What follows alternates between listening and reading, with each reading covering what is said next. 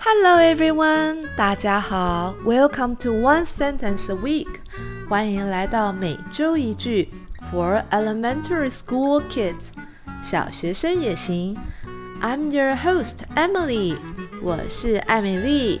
In this program，在这个节目，You will learn，你会学习到 a new sentence，一个新的句子，every week，每一周。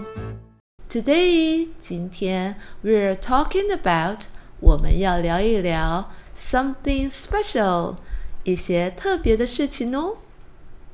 I love my family，我爱我的家人。I love my family，我爱我的家人。I love，我爱 my family，我的家人。 Family is important，家人很重要。We share our lives，我们分享我们的生活 with our family，和我们的家人。They support us，他们支持我们。No matter what，不管发生什么事，不论如何。Family is important. We share our lives with our family. They support us no matter what. I love my family. 我爱我的家人。These words，这些文字，这些话，carry a lot of，传递了很多的 warmth。温暖 and care 关怀。These words carry a lot of warmth and care.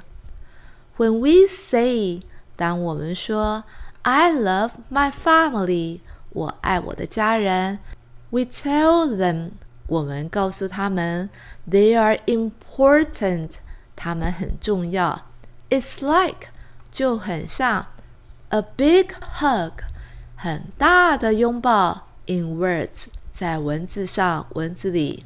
所以说，当我们说我爱我们的家人时，我们告诉他们他们是很重要，就好像用话语在拥抱他们一样。When we say I love my family, we tell them they are important. It's like a big hug in words. Saying 说出口，I love my family，我爱我的家人。It's a wonderful way，是一个很棒的方式，to show our feelings，表达出我们的情感。Saying I love my family is a wonderful way to show our feelings. Remember，记住，your family，你的家人，is always 永远总是 there for you，在那里陪伴你、支持你。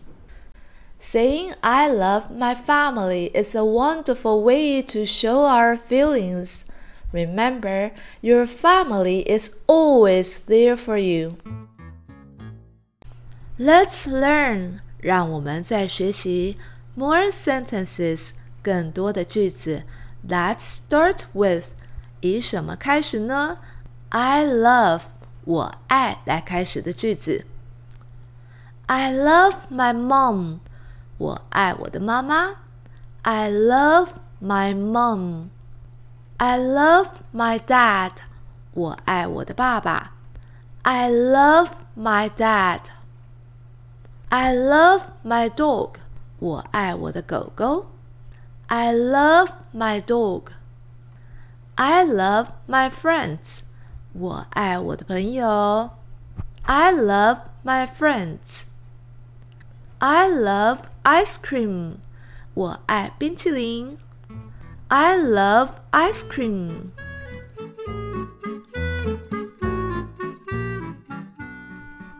Learning a new language，学习一个新的语言，is like 就很像 discovering 发掘。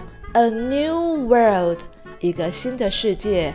Every day，每一天。 So，所以，keep up，继续。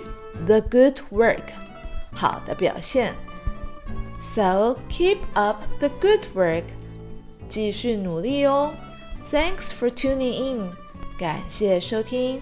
Spread love，传播爱。In your family，在你的家中。Spread love in your family. I'm Emily，我是艾美丽。See you next time，下一次再见喽。Goodbye。